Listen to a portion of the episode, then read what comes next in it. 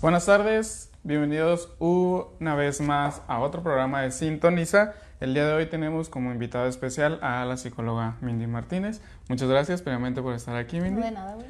Quien nos va a hablar sobre un tema que además de importante es bastante interesante y que posiblemente muchos de quienes pues, pudieran estar viendo quizá están viviendo en una relación o una situación que involucra el tema, que es la violencia en el noviazgo. Entonces, primeramente le vamos a, pedir a Mindy que se presente ante el público que pudieran estar viéndonos para que conozcan un poco de su trabajo y la importancia que tiene en el tema que vamos a trocar el día de hoy. Adelante, Mindy. Bueno, pues buenas tardes. Eh, mi nombre es Mindy Paola Martínez Gómez, soy psicóloga, egresé de la licenciatura hace aproximadamente seis años.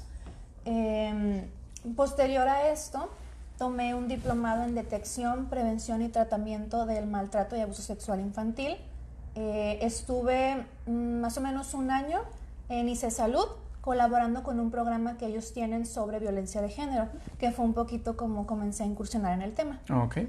Eh, después de esto tomé la maestría de psicoterapia cognitivo-conductual, donde conocí a Will, que fue mi compañero de maestría, exactamente. Y actualmente eh, pues trabajo en la Universidad Autónoma de Baja California, en la Facultad de Odontología, como responsable del área de orientación educativa y psicológica. Muy bien.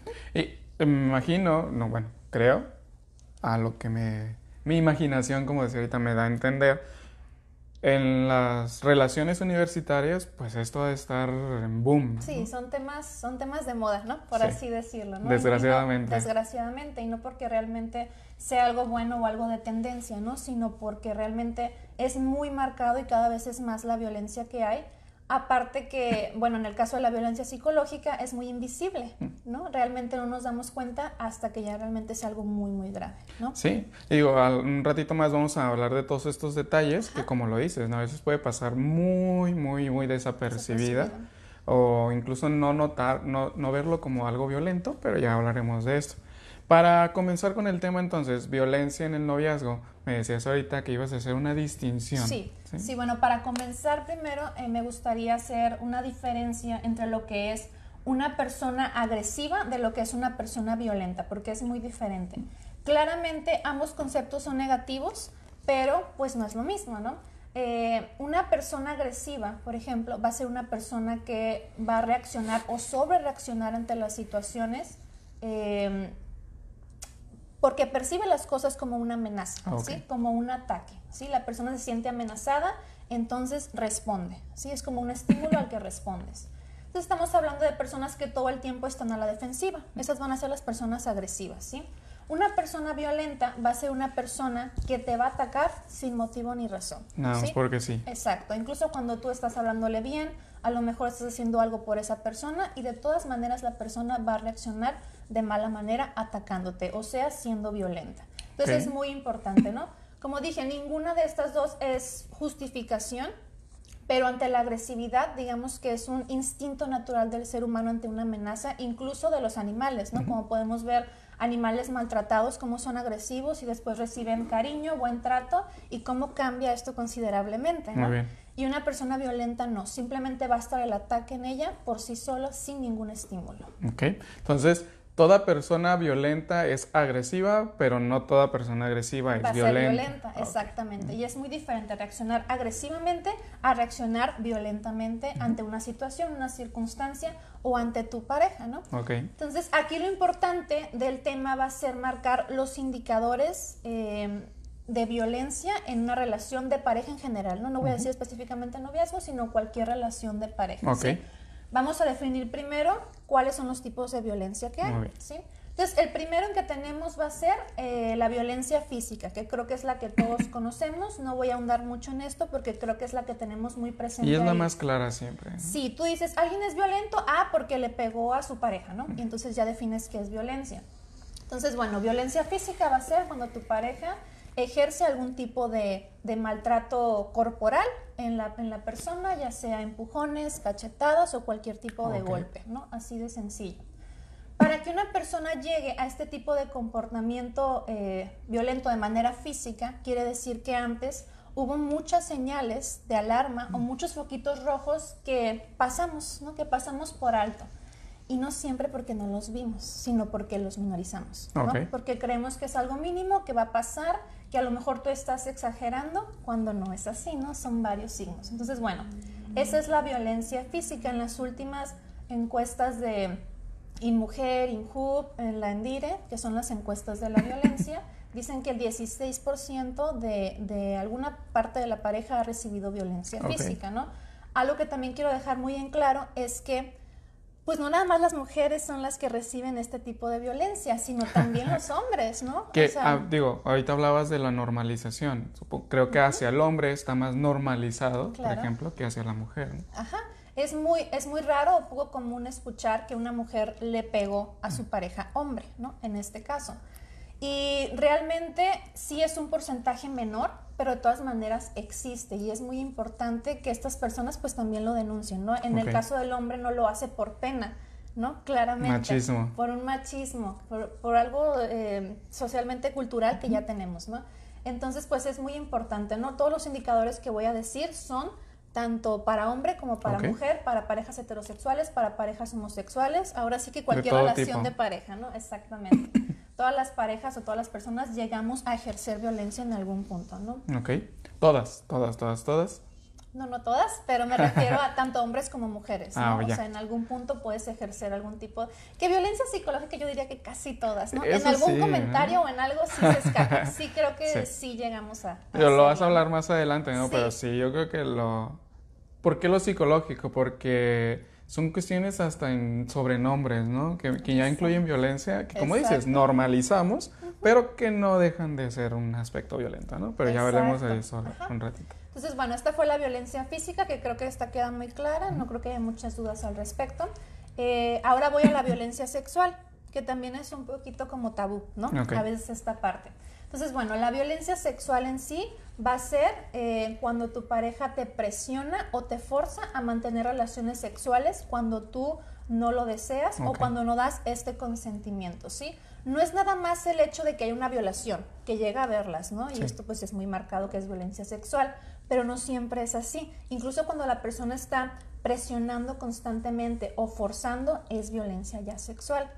Y también tenemos como esta parte de, la creencia de que si tienes una pareja debes estar a su disposición todo el mm. tiempo sexualmente hablando, cuando no es así. Muy bien.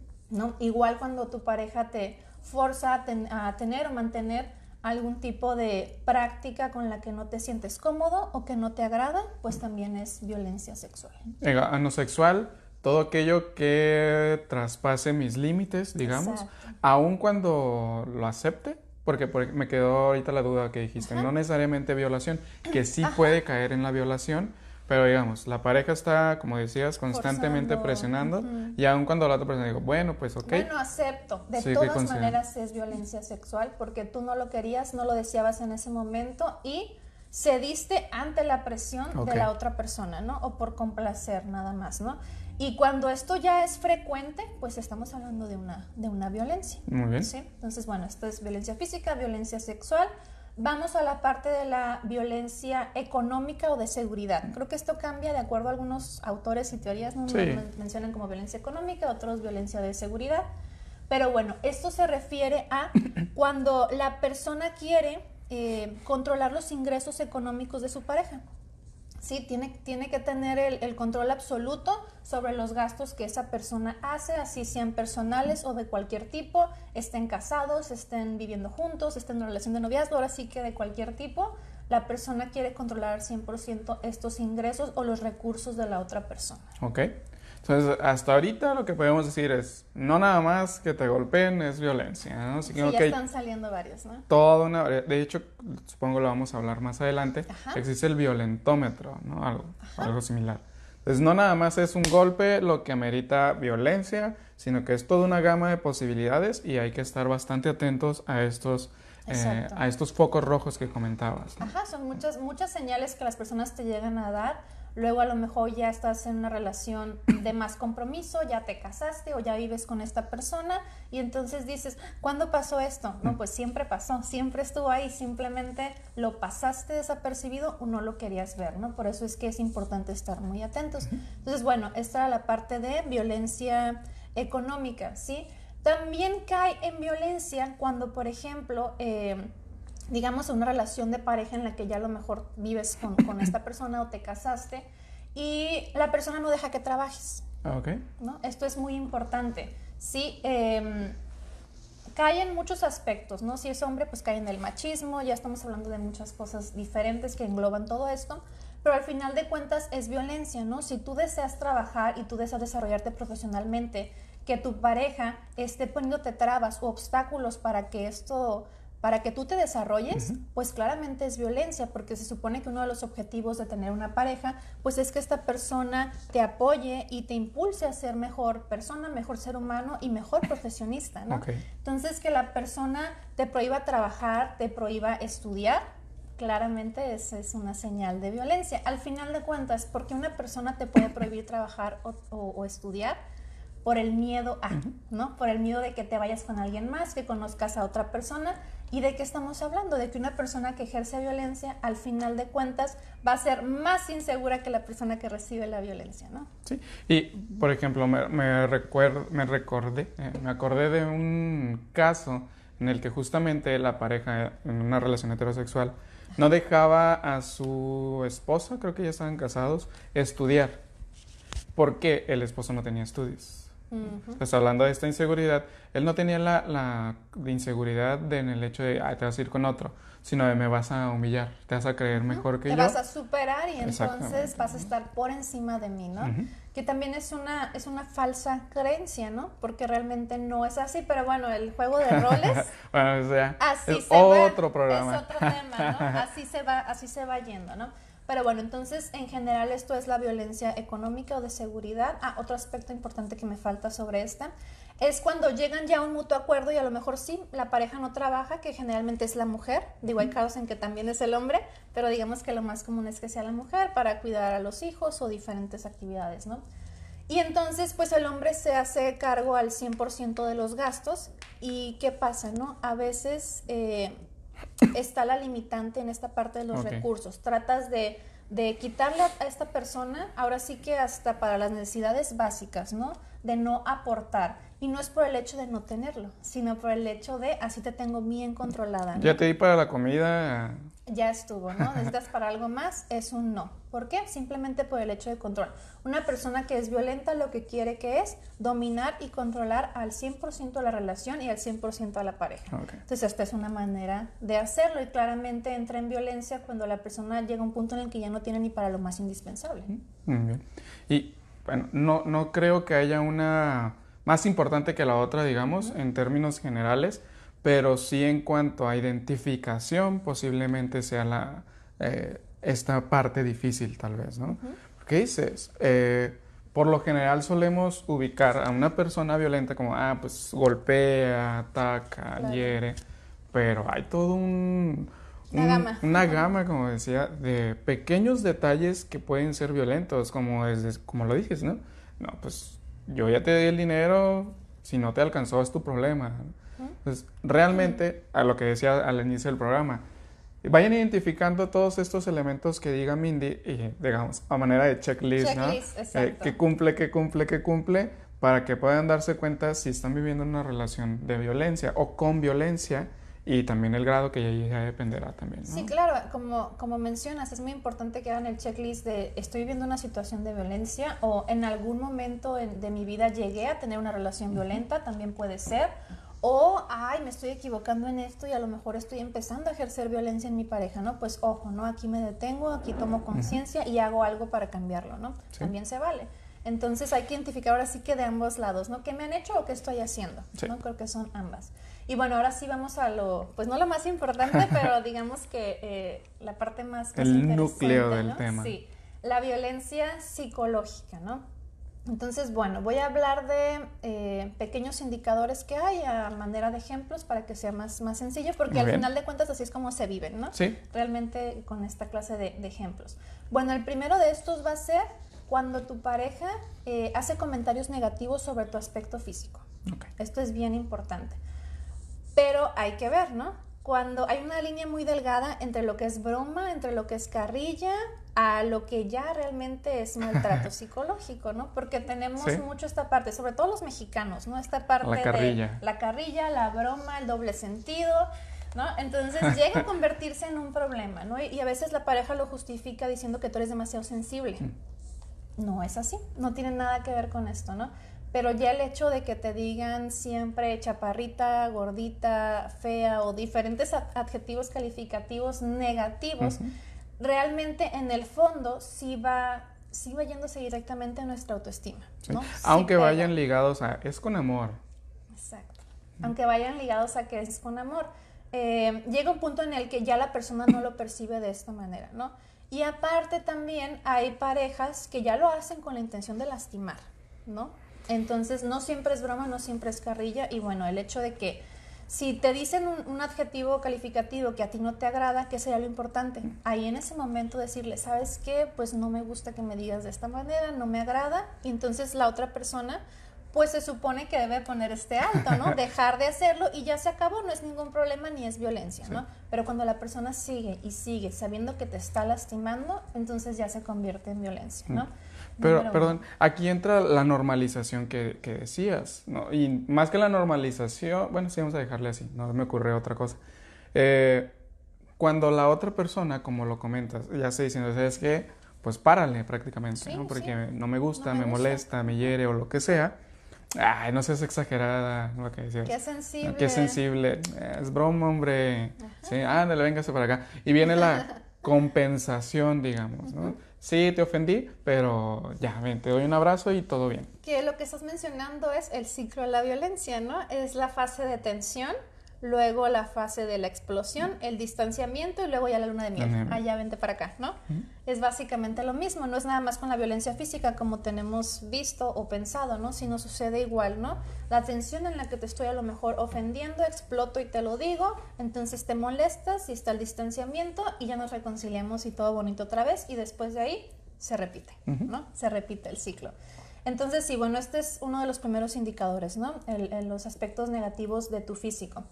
Otro indicador importante es cuando tu pareja te descalifica constantemente. ¿Y a qué me refiero? A cuando tu pareja nada más marca tus errores, ¿no? Y esto es bien importante. Eh, nunca te elogia, nunca te felicita, nunca te dice una palabra agradable, solamente te marca cuando te equivocaste en algo. Claramente estamos hablando de violencia psicológica, ¿sí? Maximiza tus errores o defectos y nunca encuentra algo positivo en ti, Muy ¿no? bien. ¿Qué pasa cuando una persona es así contigo? Simplemente cuando somos niños y los papás son así, ¿no? Desde ahí ya empieza. Eh, pues te vas creyendo esto, ¿no? Realmente tu autoconcepto va bajando o disminuyendo bastante, ¿no? A veces puedes ser una persona muy segura y esto baja considerablemente debido a la crítica externa, por así decirlo, de tu pareja, ¿no? Que Sí. es el referente que tú tienes en este momento de la clase de persona que eres, ¿no? Cuando somos niños son los papás nuestra referencia, ¿no? Cuando ya eres un adulto va a ser tu pareja generalmente quien da este marco de referencia, ¿no? Ok. Entonces tú te vas creyendo que a lo mejor pues sí eres muy inútil, ¿no? O que a lo mejor no eres lo suficientemente bueno, inteligente o capaz Bien. para hacer cosas. Y esta baja en la autoestima o autoimagen y Ujú. autoconcepto llevará entonces a la mayor aceptación de, de estos tipos de violencia. de esta conducta, porque entonces, bueno, tú ya te crees el hecho de que no eres tan bueno y entonces, ay, no me gusta que mi pareja me diga esto, pero ¿cómo la voy a dejar si capaz que no encuentro a alguien más, ¿no? Ajá. ¿No? Si me lo este- dices porque me lo merezco. ¿no? Exactamente. Y eso es algo bien importante también lo que iba a mencionar. Cuando tu pareja te llega a decir la frase típica de si me dejas nadie más te va a aguantar o si me dejas nadie más va a querer estar contigo, ojo, es la mayor señal de violencia, ¿no? Ahí sí corre. Es la mayor señal de violencia psicológica que puede haber. ¿Por qué te está diciendo en esta frase? Esta frase que engloba, ¿no? Engloba el hecho de que a lo mejor físicamente no eres atractivo, engloba el hecho de que no eres inteligente o de que no vales lo suficiente como persona, ¿no? Entonces... Te estoy haciendo un favor al estar eso contigo. Iba a decir, esta persona te está haciendo el favor. Claramente esto es mentira. Si tú tuvieras todos estos defectos, esa persona no se quedaría tampoco contigo, ¿no? Entonces, esta es una manera de coaccionar, ¿no? De, de controlar, de castigar para tenerte ahí en este miedo constante de que tú continúes en esta relación y que entonces no te animes a dejarlo, ¿no? Al final de cuentas, todo el control y el dominio es por el miedo de esta persona a que, a que lo abandones, ¿no? El miedo al, al abandono. Entonces esto es bien importante. Eh, otro punto es también el otro indicador es el no te vistas de esa manera o no te arregles así porque llamas mucho la atención. ok, sí. Sí.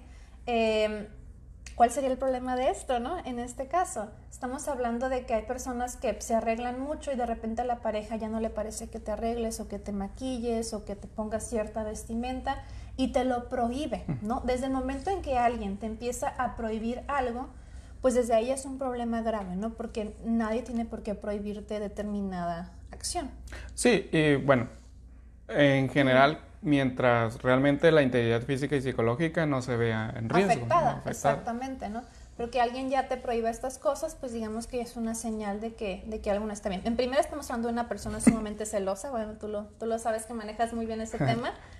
Porque conozco y trabajo con ella. Ya, claro, no porque lo haya vivido nunca. Entonces, este, bueno, eso es claro que es una persona celosa, ¿no? y, y, aparte, pues ya es una persona que en un futuro va a ejercer violencia, ¿no? Porque ya estamos con indicadores de violencia psicológica. Okay. ¿sí? Otro punto importante sería, eh, no me gustan tus amistades, no te juntes con estas personas, no me gusta que salgas sola con tus amigas o que salgas solo con tus amigos. Esto es otro claro indicador de violencia psicológica. A lo mejor tú ya tienes un grupo de amigos de toda la vida, todos tenemos amigos de diferentes, pues ahora sí que etapas de nuestras vidas.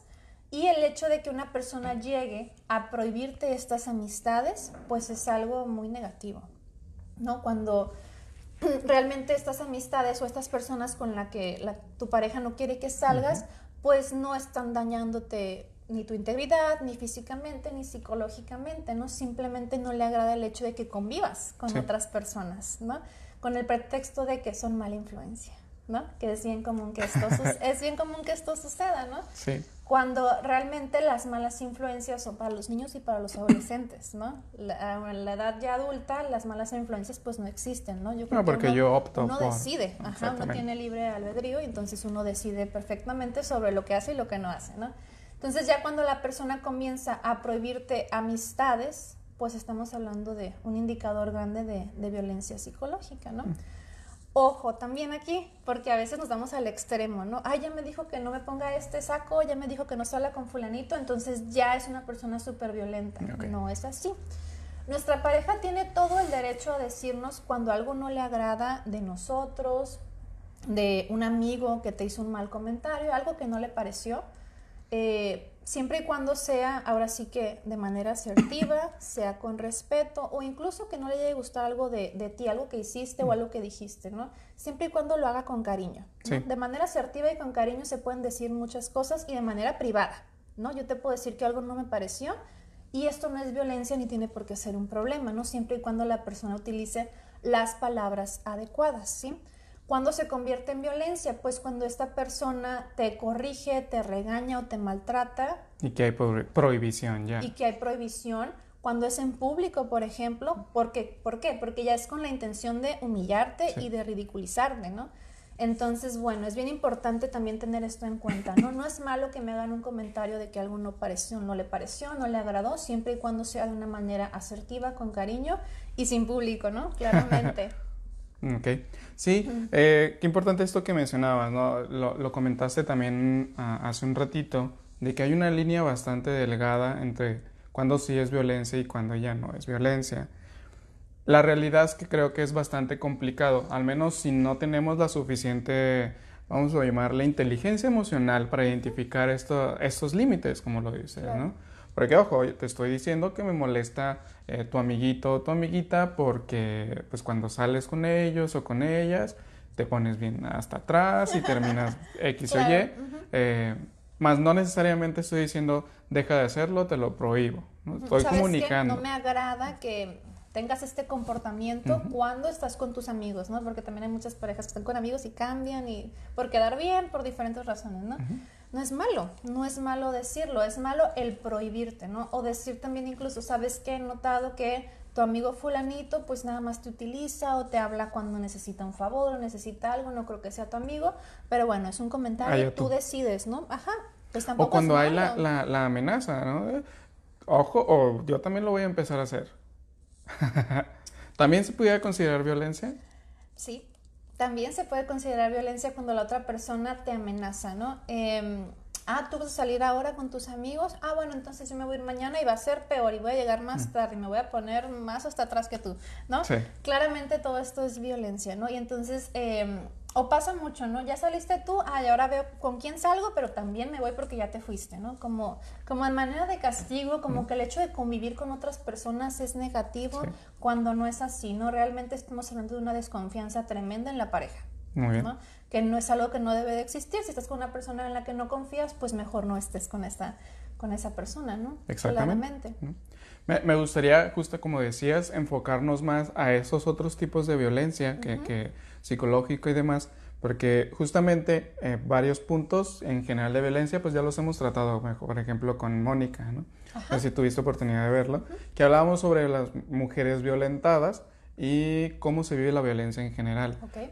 pero más desde un aspecto sí físico psicológico pero todo esto de la otra gama la De la otra de posibilidad pareja, ¿no? exactamente de lo cómo cómo se ve en una relación de pareja y más eh, digo cuando son casados y llevan años de relación pues bien o mal como que te acostumbras a ciertos tratos o a ciertas conductas, pero entonces cuando está iniciando, ¿cómo ir notando estos focos rojos para que no lleguemos al punto de o acostumbrarnos o que realmente hay una desgracia? ¿no? Claro.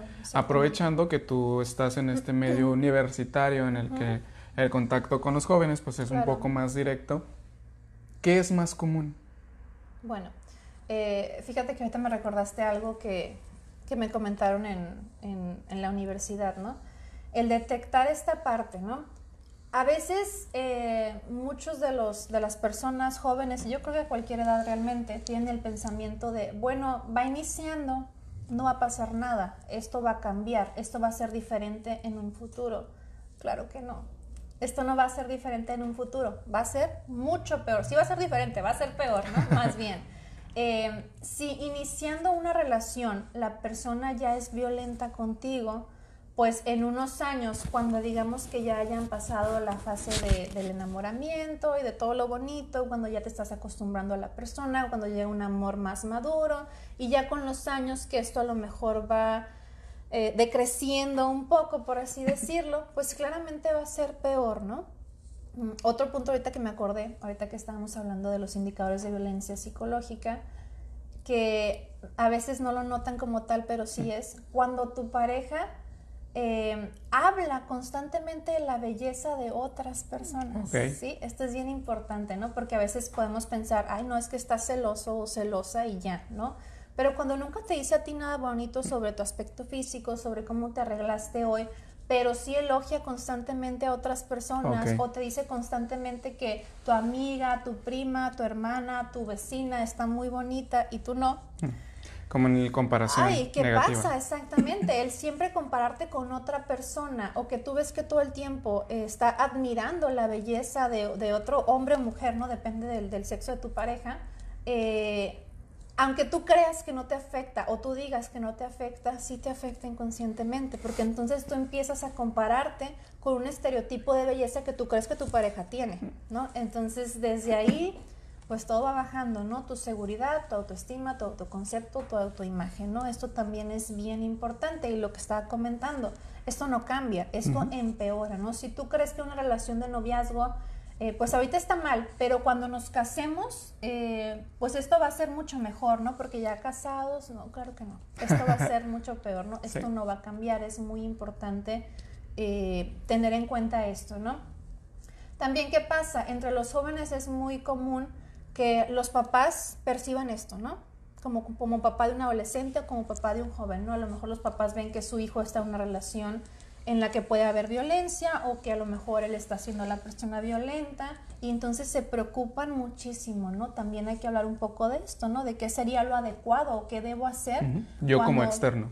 una persona externa, tu, tu, tu, hijo, tu amigo, tu hermano, ¿qué debes hacer, ¿no? Bueno, creo que es muy importante, pues ahora sí, que llevarlo a terapia, ¿no? ¿Por qué? Porque realmente la salud mental es lo más importante y no nada más porque nosotros seamos psicólogos y lo digamos o lo, pensemos de esta manera, sino porque a medida de que tu salud mental y emocional está bien, es la forma en que tú vas a seleccionar a tu pareja, ¿no? Realmente ahora sí que me da risa esta frase, pero a las parejas no te las sacas en una rifa, ¿no? Tú las seleccionas, ¿no? Porque a veces yo veo mucha gente que dice cosas como, ay, ¿por qué me tocó estar con fulanito, con fulanita? Oye, pues ¿quién te lo impuso? Nadie, o sea, no es un familiar, estamos hablando de una persona a la que tú elegiste, ¿no? Y si tú no estás sano mentalmente, pues claramente no vas a elegir una persona adecuada, ¿no? Vas a elegir una persona con las mismas patologías que tú ya traes. o peores. O peores, que te llegan a complementar esto, ¿no? Una persona que está con una pareja que realmente es muy violenta, estamos hablando de una persona que ya es insegura, que tiene muchos pensamientos de, de minusvalía, o sea, muchas cosas de este tipo, ¿no? Y entonces, ¿qué haces? Seleccionas a una pareja que te va a reforzar justamente esta parte, ¿no? Si tú ya creías que no valías, entonces esta persona te va a reforzar que de verdad no vales la pena, ¿no?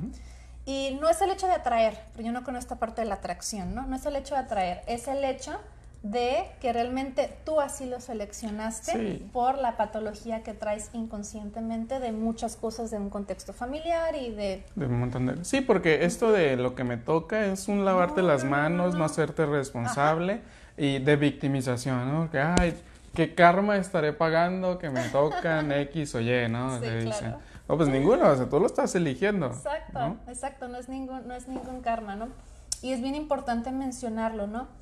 Eh, yo creo que estos indicadores de los que, de los que estoy hablando, estamos mencionando, son importantes ya sea si estás a punto de iniciar una relación, si ya estás en una relación o si estás en busca de tener una relación, pues es importante. ¿Por qué? Porque en cualquier momento estos aspectos pueden cambiarse, ¿sí? Al final de cuentas, todo lo que estamos hablando son conductas, ¿no? Y todas las conductas pueden modificarse, ¿no? Entonces, bueno, al final de cuentas, ¿qué me lleva a estar a mí en una relación con una persona violenta? Bueno, pues todos los pensamientos irracionales que ya tengo. Todas estas creencias disfuncionales de mis esquemas o creencias centrales, familiares, o, de, o del concepto o la ideología que yo tengo de lo que es una pareja, ¿no? Que generalmente ya es erróneo, ¿no? Entonces desde ahí ya estamos viendo que pues es todo un juego, ¿no? Yo no, yo no menciono, de hecho, si te has fijado, la palabra víctima o victimario, porque yo realmente no considero que en violencia de pareja haya estos roles de víctima o victimario, ¿no? Para mí, víctima de violencia es un niño, es un adolescente, un menor de edad en general, alguien que no puede controlar esta situación, que está en un ambiente familiar a lo mejor tóxico y que no puede hacer nada para cambiarlo porque no está en sus manos, ¿no? Esto sí, obviamente, es una víctima. Pero una persona adulta, o sea, tú tienes todo el poder de dejar esta relación, de hacer modificaciones, de ir a terapia, de muchísimas cosas cuando realmente estás viendo que estás viviendo una situación de violencia, ¿no? Por eso es que no es víctima, realmente te conviertes en, parte de, ¿no? Es como un juego, sí. Sí, es una relación de codependencia, al fin y al cabo, ¿no? Una buena frase que dice, para que exista un golpeador, necesita haber alguien que se deje golpear. Exactamente. Y aquí es donde entran, porque se cataloga como víctima a aquella persona que, voy a poner entre comillas, sufre la violencia. Pero por más que digamos, pues es que si puede o no quiere, lo que sea, tiene la capacidad ¿no? de hacer algo al respecto, aun cuando ese hacer algo al respecto sea huir. Literal, huir. O ahora sí que para mantener su vida, ¿no? Pero pues mientras haya alguien que me que mientras yo me deje golpear, vamos a hablar de físico, pues claro que va a haber gente que me quiera golpear. Claro.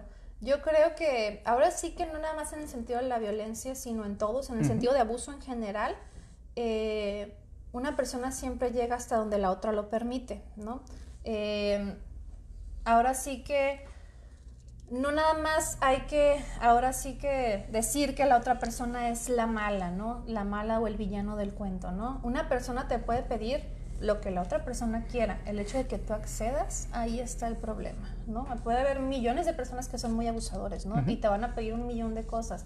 Que tú accedas, que tú estés dispuesto a hacerlo, a seguir el juego, pues entonces claramente ahí, ahí está el problema, ¿no? Contigo también. Y no estoy hablando nada más de que, ay, si hubo una relación violenta, ya ve y corre a dejar a tu pareja. No es así, ¿no? Bueno, a menos que sea una violencia física o sexual, ahí sí creo que no hay segundas oportunidades y que entonces ahí sí a la primera debes irte completamente, ¿no? Cuando estamos hablando de violencia psicológica, no se trata de que la vas a tolerar tampoco, pero sí son conductas que pueden modificarse muy a tiempo, ¿no? Si tú estás viendo pequeñas señales, ah, bueno, pues desde ahí entonces hay que tomar una terapia. Creo que también es como una pregunta importante, ¿no? ¿Cuándo sí, cuándo no, ¿no? ¿Cuándo, ¿Cuándo dejar a la persona o cuándo continuar, ¿no? Como mencioné, violencia física, violencia sexual, jamás hay que permitirse. La violencia psicológica tampoco debe permitirse, pero digamos que si apenas están dando pequeñas señales, puedes hablar con tu pareja, ir a una terapia y tratar de modificar esto. Si tú ves que estas conductas no se están modificando para nada, porque a lo mejor la otra persona no tiene la disposición, no cree que realmente esté mal, ah, bueno, pues entonces ahí tampoco hay nada que hacer. Lamentablemente existe mucha gente, y me lo sabrás decir, y por ejemplo yo veo bastante esto, que tiene un complejo de superhéroe, ¿no? Y me doy cuenta de estos focos rojos, como comentas, sí pero, y ya lo decías, yo puedo hacerlo cambiar, yo puedo hacer que cambie. Mi amor lo va a cambiar. Ah, Mi amor. Es típico. si de verdad nos amamos, todo mejorará. No es cierto. A lo mejor sí mejora, claro está, ¿no? Sí, no claro. Porque como lo dices, si vamos a terapia a tiempo, lo podemos trabajar, aprendemos a comunicarnos, a expresarnos y demás, pero pues no depende de yo como pareja, no depende de mí. A lo mejor y lo intento, a lo mejor creo que sí, pero la realidad es que poco es lo que yo voy a poder hacer para que mi pareja cambie si realmente no quiere Sí, tú nada más como pareja de la persona violenta, digamos, vas a reflejar el problema, ¿no? Mira, está pasando esto, esto y esto, y si la otra persona está en disposición de, entonces va a cambiar. Si la otra persona no está en disposición de, no crea que hay algo negativo, que hay un error, entonces claramente no va a cambiar. Y ahorita que decimos lo del amor, eh, he escuchado muchas veces que la justificación de estas personas es es que él es violento o él me pega, pero me quiere, al final de cuentas, ¿no? Nadie está poniendo en tela de juicio el amor, ¿no? Porque realmente las personas pueden querer de muchas maneras que no son sanas, ¿no? Digo, cada quien aprende a querer de diferente manera, desde su ambiente familiar y de muchas cosas, ¿no? Entonces, claramente el amor que yo le voy a proporcionar a otra persona no siempre va a ser un amor sano, ¿no? Puede ser un amor tóxico. Claro que una persona que te, que te golpea pues en su mente a lo mejor te quiere, ¿no? O sea, él realmente cree que te quiere. O sea, nadie está poniendo en duda el hecho de que te quiera o no. Simplemente te puede querer de una manera muy tóxica y no hay que permitirlo, ¿sí? O sea, ahora sí que en esta parte el amor no es lo más importante, ¿no? Por así decirlo. Y, y, que otra vez, ¿no? Lamentablemente, muchas relaciones las construimos con la idea de que el amor es lo más importante de todo, ¿no? Y entonces construimos amor y vamos bajándole, bajando la importancia a otras cosas, que la realidad es que sería más un, una torre que una pirámide. ¿no? Todo tiene la misma cantidad de importancia. Dice Walter Rizzo, eh, ah, con mis propias palabras, recordar la palabra que iba a decir, eh, que no te ama quien te lastima. Dice, ¿no? Y lo, tú lo mencionas, a lo mejor y si hay amor, o a lo mejor es un concepto. De la exactamente. Persona, Hay un concepto bastante distorsionado de lo que es el amor. Porque. Esa es su manera de querer, más no es la manera correcta ni la manera sana, ¿no? Ni necesariamente la que tú deberías de dejar que, que, que se lleve a cabo, digamos, ¿no? Pero bien, vamos a empezar a cerrar el programa, ¿no? nos extendimos. Pero pues es bastante importante. Yo creo que no hay problema en que nos extendamos siempre y cuando toquemos estos puntos de bastante relevancia, ¿no? Yo creo que lo que mencionaste de eh, violencia física y violencia sexual mm, al primer, a la primera señal ya desaparece porque difícilmente va a haber una mejoría. ¿no? Difícilmente. Sí. Si hay de la otra tipo, que es la psicológica y que pudiera incluirse también lo económico. Ajá, seguridad pues, emocional, toda exacto, esta parte. Todavía lo podemos trabajar cuando estamos a tiempo. Cuando de va hacerlo. iniciando, ¿no? Si tú ahorita con todo lo que estamos diciendo detectaste que ya llevas años en una relación de violencia psicológica o emocional, como quieras mencionarlo, eh, y esto ya es muy marcado y constante, pues difícilmente va a cambiar, ¿no? Así es. Entonces no debes seguir ahí, ¿no? Digamos que eh, hay que tratar de trabajar en ello cuando esto va iniciando, ¿no? Porque entonces ahí es cuando podemos poner un alto a cualquier conducta o comportamiento, ¿no? Realmente. Y también, digamos, de por parte de quien es el, tar, el, el blanco de la violencia, sin llamarle víctima, el blanco de la violencia, pues también aprender a aceptar cuando de plano ya no se puede hacer nada y pues, como decía una de las preguntas, no, ahora sí, dejo esto, Dejo esto y lo que sigue. me voy, ¿no? ¿no? Exactamente. ¿no? Ahora sí que tú estás cumpliendo con tu trabajo, a lo mejor como pareja, cuando le dices a la otra persona eh, en lo que no está funcionando o, o errores que la persona está cometiendo para que la persona sea mejor persona y a lo mejor tenga éxito en una próxima relación, ¿no? Que no vas a ser tú, pero pues esa persona puede, puede mejorar, ¿no? Pero ya bajo ninguna circunstancia tú puedes seguir permitiendo esto. ¿no? Es, es muy importante. Hace un ratito mencionabas lo del enamoramiento. ¿no? Creo que es bastante importante poder el, diferenciar, comprender, no sé, eta- las etapas en las que es más común llegar a vivir violencia. ¿Existe realmente una en la que sea más común? Bueno, ahorita que hablas de esto del, del enamoramiento, pues estamos hablando de que todo este ciclo es, es, va por fases, ¿no? Es todo un ciclo que, que lleva diferentes fases. Entonces estamos hablando de que el enamoramiento dura, ¿qué? ¿Seis meses? ¿Un año? Tres. Tres. Te, te fuiste muy extremo. Ok, bueno, digamos que va en este tiempo, ¿no? Es un lapso corto. Eh, ¿Qué pasa en esta fase de enamoramiento? Bueno, pues tienes a lo mejor la emoción de ver a la otra persona, ves todas las cualidades y los defectos, pues los vas a minimizar, claramente, ¿no? Bueno, sí es así, pero bueno, tiene todo esto que lo compensa, ¿no? Realmente así, así, así lo llegas a vivir o lo experimentas, ¿no? Y entonces yo creo que desde que conoces a alguien vas viendo todo esto, ¿no? Pero justamente yo creo que en la, en la primera fase no vamos a llegar a vivir la violencia, pero sí vas a ver pequeñas señales, ¿sí? Creo que realmente es hasta que ya estás en una relación, digamos, de un año conviviendo ya eh, bastante tiempo con tu pareja, es cuando realmente llegan a estar ya bien estos signos de alarma, ¿no? Porque ya no estás quedando bien, por así decirlo, ¿no? ya no estás de esta manera, entonces comienzas a ser más tú, ¿no? Y por lo tanto, bueno, ya es tú al 100% y entonces ahora sí, si te gusta, bueno, y si no, también, ¿no? Sí. La otra persona eh, llega a creer que te tiene muy seguro, ¿no? Que estás muy enamorado o algo y entonces pues comienza ahora sí que la violencia. Pero desde un inicio, desde que estamos en esta etapa del enamoramiento, ya podemos encontrar estas señales, simplemente las minimizamos, ¿no? Y no se trata de, de ser exigentes, ¿no? O de siempre, ay, no, esta persona ya no me gusta porque esto, ¿no? Tampoco hay que irnos al extremo, ¿no? Claramente todos los seres humanos van a tener defectos, todas las personas que encontremos van a tener defectos, porque claramente tú también los tienes, ¿no? Eso es obvio. Simplemente de realmente ver lo que es de alarma, ¿no? Que son las señales de las que estábamos hablando, ¿no? Estos signos sí realmente son de preocuparse porque no mejoran, ¿no? Sí. Empeora. Entonces creo que esto es básicamente lo, lo más importante, ¿no? Desde el inicio vemos, pero hasta ya un año creo que ya empezamos a verlo más gravemente. Y ya con ojos, digo, con una visión más Objetiva. despejada, clara, objetiva, ¿no? Exacto. Creo yo que en algún nivel todos, todos, todos, todos hemos violentado o sido violentados. Exacto, es lo que te mencioné al principio. Todos, bueno, psicológicamente sí. Sí. Todos en algún punto un comentario se te escapa o algo, ¿no? Pero como lo dices, o no lo queremos ver o no lo logramos ver o simplemente no nos importa. ¿no? Exacto, ese es otro, ¿no? Y dices, bueno, que la otra persona se aguante. Y si tienes ese pensamiento de que la otra persona se aguante, pues qué clase de pareja estás teniendo, ¿no? ¿Qué clase de pareja vas a ser, ¿no? Si no quieres el bienestar de la otra persona. Sí, muy bien, Mindy. Pues vamos a pasar a contestar las preguntas que nos mandaron. Eh, digo, a lo mejor ahí surgen nuevas, nuevos cuestionantes. Ajá.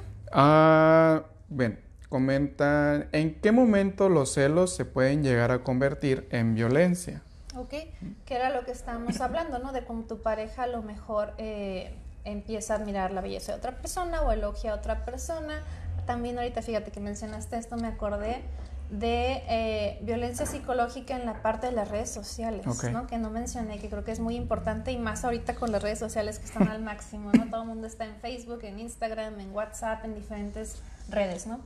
Entonces, eh, creo que está muy ligado a esto, ¿no? Porque creo que los celos surgen a partir de que tu pareja está todo el tiempo en el celular, de que tu pareja está poniendo fotos y la gente le pone algún comentario y desde ahí es como que, oye, ¿por qué te dieron like? Este, ¿no? Diferentes cosas. ¿Quién te dio like? ¿Por qué te pusieron esto? Y, y muchas cosas, ¿no? Entonces, bueno, eh, ¿Qué es normal en los celos? Yo creo que todas las personas cuando tenemos una pareja, en cierta medida, todos los seres humanos somos territoriales, ¿no? O sea, en cierta forma quieres marcar tu territorio, ¿no? Por así decirlo, ¿no? Propiedad, que está mal dicho, ¿no? Pero digamos que es la forma, ¿no? Eh, y ahora sí que no creo que haya celos positivos, bueno, tú, tú lo sabes perfectamente, pero es hasta cierto punto normal el hecho de que si alguien ve a tu pareja, si alguien le habla en otro tono, pues despierta en ti un poco de celos, ¿no? Claramente. Cuando ya deja de ser normal, era lo que estábamos hablando, cuando llegas al hecho de las prohibiciones. Tú puedes decir de una manera muy asertiva, ¿sabes qué? No me gustó tal comentario, no me gusta que te digan estas cosas o que tal persona se tome ciertas confianzas contigo, no sé, diferentes cosas, ¿no?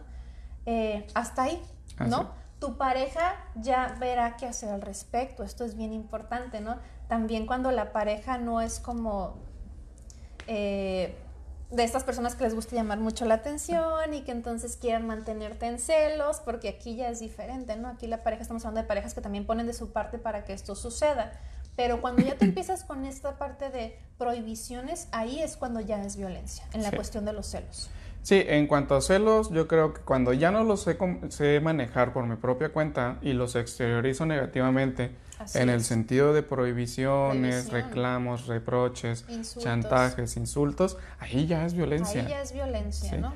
Y no nada más necesariamente en el que ya te estoy cacheteando porque estoy celoso o celosa, no, desde... Y ¿Qué estás tú haciendo en tu celular? Porque no me haces caso, estás en el celular. Mm, es algo bastante común y que a lo mejor en algún momento pasamos por eso. Lo que pasemos por ello no significa que sea lo correcto o normalizarlo. Yo estoy segura que ahorita muchas personas que están viendo el video se ríen con algunas cosas porque les ha pasado, ¿no? Entonces, no hay que normalizar todas las situaciones, ¿no? Realmente hay que ponerles un alto, ¿no? Y un límite. Sí. Bueno, esto creo que ya lo habías respondido. Así que mi novio me haga sentir inseguridad en la relación es violencia. Claramente es violencia, ¿no? Ya vimos que la inseguridad y la baja autoestima es la base o la, el objetivo de una persona que ejerce violencia. Si nos casamos, ¿va a cambiar? no claramente no va a cambiar, ¿no? Como había mencionado, pues sí va a cambiar, pero para mal, ¿no? Eh, realmente esto empeora, ¿no? Si en el noviazgo ya es complicado, en el matrimonio va a ser mucho peor. Yo creo que aquí más que el si nos casamos, lo que yo podría agregar es, si vivimos separados, y nos vamos a vivir juntos, ¿va a mejorar? No, va a empeorar. Va a empeorar. Porque estamos hablando de que en un noviazgo, ¿no? Donde no vives con la persona, cada uno pues cada uno está en su casa, no lo ves diario, entonces cuando ves a la persona, ve la parte bonita de ti, y cuando ya vives con una persona, pues es muy diferente, ¿no? Porque ya te ven tus peores momentos y ya hay... Al natural. Al natural, hay convivencia todo el tiempo y la persona pues empieza a lo mejor a enfadarse un poquito y todo empeora, por lógica. Esta también ya la contestaste a lo largo de todo el programa. ¿Cómo sé que soy una pareja violenta o no? Pues ya viste todos los puntos, ¿no? Indicadores, ¿no? Como dijimos, será ahora sí que para los demás y para ti mismo, ¿no? Para que veas si otra persona ejerce violencia en ti o si tú has ejercido este tipo de Así Es. ¿Debería ir a terapia o es, o es mejor cambiar de novio? De pareja, vamos a ponerle, ¿no? De pareja. Pues es lo que mencioné, ¿no? Si es violencia física sexual a la primera, claramente hay que cambiar de pareja, por así decirlo, más bien dejarlo. Dejar la relación. Dejar la relación, ¿no? Para no decir cambiar de pareja.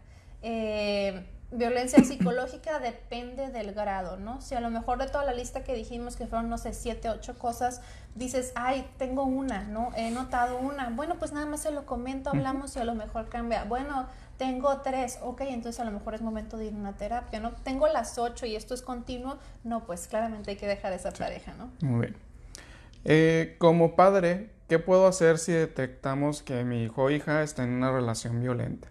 Sí, que es lo que había comentado, ¿no? Cuando eh, detectas que tu hijo, tu amigo o diferentes personas están en una relación de, violencia, lo que debes hacer realmente, pues es aconsejarle o llevarlo a que vaya a una terapia. ¿no? Va, a ser un experto en el tema que va a poder ayudarte, ¿no? Porque realmente a veces un papá pues te va a dar sus consejos desde su perspectiva y obviamente no va a ser objetivo porque eres su hijo y a tu papá le importas tú, no la otra persona. Entonces nada más va a ser eh, algo no objetivo desde un lado amoroso que no siempre te va a servir, ¿no? A veces si ocupas una opinión más dura, más crítica, más centrada y focalizada a realmente el problema. Así es. Bien. Hablando de las redes sociales, ¿pedir contraseñas de Facebook o el celular es violencia? Pedir contraseñas de Facebook Todas las personas, Todas las personas tenemos derecho a tener privacidad, ¿sí? Esto no quiere decir que por eso estamos haciendo algo negativo, ¿sí? El que yo tenga una contraseña de Facebook o de celular eh, es algo muy mío, ¿no? Como persona individual, ¿no? Como ser humano. Entonces, el hecho de que otra persona eh, quiera tenerlas, pues estamos hablando de control. Desde el momento en que te las pide, mm, desde ahí yo ya vería un foquito rojo, ¿no? Entonces, claramente no es algo positivo. Que yo esté con mi pareja y deje mi celular así enfrente, me llegue una notificación y entonces yo la abra sin ningún problema, pues estás viendo ahí, estás generando confianza y todo esto, ¿no? Pero que mi pareja ya me diga específicamente que quiere mis contraseñas, pues no es algo bueno. Sí, y que aparte es el inicio de algo peor todavía, ¿no? Claro, si desde ahí ya te va a estar controlando, imagínate en lo demás, ¿no? ¿Cómo funciona el chantaje emocional en el noviazgo?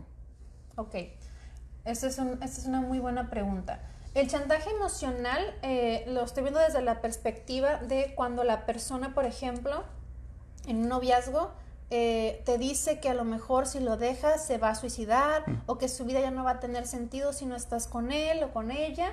Entonces, esto claramente, bueno, es chantaje y al mismo tiempo es violencia emocional o psicológica, ¿no? Porque tú ya estás con el miedo o el temor de, ay, a lo mejor me tengo que aguantar esta situación porque si lo dejo, su vida va a estar de por medio, ¿no? O va a estar en riesgo. Entonces, esto, esto es a lo que yo me refiero con el chantaje emocional. Es decir, la pregunta iba enfocada a eso, pero yo me imagino que, sí, ¿no? A la parte de cuando ya te dicen que su vida no va a tener sentido o algo va a pasar de todas maneras debes dejar a esa persona. No es tu responsabilidad si la vida de esa persona va a terminar por tu relación. Y muy pocas veces sucede, ¿no? Realmente, digo, sí hay casos en los que llega a suceder, pero son mínimos y para nada es tu responsabilidad. Cuando tú ya hablaste con la persona, le pusiste un ultimátum, si esta persona te dice, te hace o te dice esos comentarios, pues ahora sí que ni modo, Bien, ya hablamos del violentómetro y qué medidas tomar. Ah, preguntan también, ¿qué pueden hacer las mujeres que tienen miedo a denunciar este tipo de violencia? Sí, creo que esto es muy común en la violencia física o sexual, ¿no? Que realmente no quieres decirlo porque pues tu vida está en peligro, a veces no sabemos eh, hasta qué grado llegan. Realmente también creo que es muy importante eh, no tener este mito o hacer estos comentarios de que una persona vive violencia porque le gusta, que le gusta sufrir. Esto es bien común, ¿no? Realmente a nadie nos gusta sufrir, ¿no? Esto es, esto es un error. Hay a excepción de los que ya tienen una cuestión sexual. Ah, bueno. que es, ahí es muy diferente. Estamos hablando de otra cosa, ¿no? Entonces, eh, claramente a nadie nos va a gustar sufrir lo que es violencia, ¿no? Cualquier tipo de abuso. Entonces, las personas, claro que llegan a tener este miedo, entonces, creo que tienen que realmente animarse. Yo creo que esto es como la parte de los primeros auxilios psicológicos, de cuando una persona está viviendo mucha violencia y le da miedo, ¿qué es lo primero que hay que hacer? Buscar las redes de apoyo externas que la persona tiene, ¿no? A lo mejor tiene un hermano, una mamá, un papá, un amigo o alguien que la puede proteger. La persona necesita en ese momento estar segura, ¿no? Estar con alguien más. Eh, ahora sí que después de la ayuda psicológica la persona tiene que ir con esta persona que sea de su confianza total para que la persona se anime a denunciar, ¿no? Obviamente estar fuera del alcance de la persona, ahora sí que si cuentas con algún tipo de apoyo económico de un familiar o de un amigo, poder estar lejos mientras digamos que la situación tensa pasa, pues es muy importante, ¿no? Pero ante todo sí hay que hacer la denuncia, eh, tratando de estar lo mayormente protegidos. Sí, muy bien.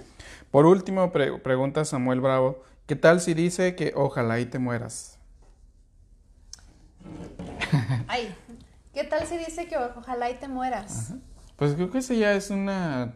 No amenaza como tal, pero es muy directo el asunto. No, bueno, estamos hablando de una persona sumamente explosiva, ¿no? Que no mide su enojo y empieza a decir palabras, este, ahora sí que nada más por descargar esta ira.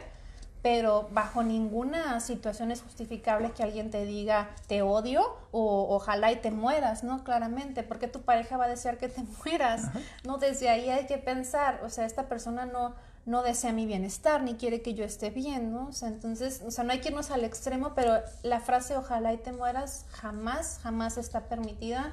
Desde ahí yo creo que tendrás que tener una plática directa e intensa con esta persona sobre de dónde viene esto, ¿no? Y ahora sí que si te haces esos comentarios, pues yo no le doy un pronóstico muy bueno a esa relación, ¿no? Realmente sí, creo que son relaciones que deben de terminar. Muy bien, excelente, Mindy, muchas gracias. Creo que hay también, no sé si podría llamarle mitos, creencias al respecto, estudios y demás, que niños a los que les dan nalgadas para corregir y demás pueden ser en su, son, mejor dicho, en su vida adulta, eh, personas que violentan. Creo que algo muy importante respecto a esto es considerar que dentro de la crianza hay muchos otros factores que son de suma importancia y no únicamente el llegar a recibir o dar una nalgada. Incluso personas que realmente en su vida infantil han vivido mucha violencia física, o sea, golpes, diferentes maltratos, niños que van al DIF por estas condiciones, no siempre llegan a ser personas violentas, ¿no? Porque está la capacidad de resiliencia, ¿no? De lo que hablamos también. Entonces, eh, realmente no es un factor predominante, ¿no? No, no significa que sí, y menos unas nalgadas, ¿no? Claramente que no. Ni siquiera porque hayas vivido una situación de mucha violencia quiere decir que tú lo vas a repetir, ¿no? Cuando recibes la ayuda necesaria, esto jamás se repite. Y por el contrario, si tú viviste algo que sufriste y que para nada te gustó, lo que menos quieres es realizarlo tú con tus seres queridos. Muy bien. Pues son todas. Nuevamente muchas gracias. Mindy, ¿alguna palabra, algo que quieras decir para finalizar con el tema? Bueno, yo creo que esto es muy importante. Eh, ahora sí que eh, hay que encontrar parejas que realmente nos impulsen, como lo mencionaba al principio, ¿no? Hay que encontrar parejas que nos ayuden a ser mejores seres humanos, a ser mejores personas y a ser mejores profesionistas, ¿no? Creo que esto es el objetivo o lo que tenemos que buscar. Cuando nos sintamos con una persona de esta manera, entonces está donde debes estar. Excelente. Muy, muy importante esto que dices, ¿no? Pues muy bien, pues muchas gracias también a todos ustedes quienes nos sintonizaron en este tema tan extenso e importante que realmente tocamos también, como dijimos, ¿no? Solamente una embarradita de todo lo que puede haber pero pues al menos contribuir un poquito con esto. ¿no? no se pierdan la próxima semana, el programa va a estar con nosotros la psicóloga infantil Andrea Aguayo, quien nos va a hablar sobre ansiedad infantil, otra de las colegas y amigas de, la maestría, aprovechando. Eh, manden sus preguntas, de igual forma, eh, si algo les queda alguna duda o algo similar, pueden dejarla aquí en los comentarios y con gusto se los hacemos llegar a los especialistas de cualquier tema que, que, haya quedado duda o que tengan, que quieran más información al respecto. Muchas gracias, Will, por, este espacio. Sí, y por tomarte, pues, ¿qué fue? ¿Sí fue la hora más o ¿Sí menos? fue la hora? Ah, qué bueno. De estar aquí. Eh, y pues recuerden que todo esto es principalmente para ustedes y que tengan toda esta información que si bien no es tanta y no es la única, pues que sean estos puntos de partida. Así es. Nuevamente muchas gracias y pues que tengan un buen inicio de semana. Nos vemos. Bye bye.